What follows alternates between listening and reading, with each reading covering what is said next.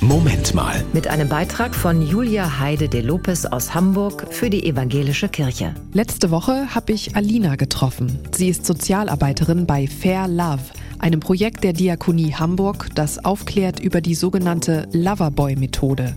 Loverboy, ich wusste erst gar nicht, was das ist. Ein Loverboy ist ein Mann, meistens zwischen 18 und Mitte, Ende 30, eigentlich ein Zuhälter, der gezielt Mädchen und auch junge Frauen kontaktiert, anschreibt, anspricht und ihnen die große Liebe vorspielt, mit ihnen eine Beziehung eingeht und sie dann zwingt, sich zu prostituieren. Viele Täter gehen dabei nach einem Schema vor, sagt Alina.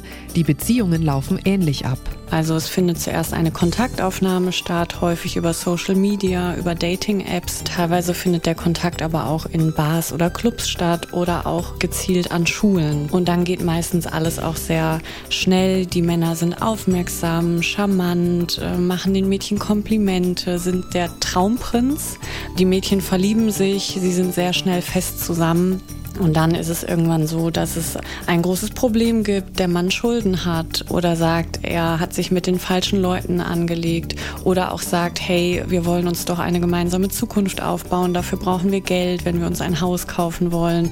Und es gibt da eigentlich jetzt einen Weg, schnell viel Geld zu verdienen, wenn du mit fremden Männern schläfst. Loverboys manipulieren die Mädchen emotional und psychisch. Sie isolieren sie von ihrem sozialen Umfeld und später verstärken sie die Scham- und Schuldgefühle der jungen Frauen. Die Sozialarbeiterinnen bei Fair Love unterstützen und beraten betroffene Mädchen. Familienmitglieder haben die Möglichkeit, sich in einer Angehörigengruppe auszutauschen. Und Fair Love leistet viel Aufklärungsarbeit, zum Beispiel bei Infoveranstaltungen in Schulen und Jugendtreffs. Mit Jugendlichen arbeiten wir auch präventiv zu dem Thema, weil unser Ansatz natürlich ist, Jugendliche müssen aufgeklärt und gestärkt werden, weil sie wissen müssen, dass es das gibt, um sich davor schützen zu können. 70 Mädchen in Hamburg konnte Fair Love in den letzten zwei Jahren schon helfen.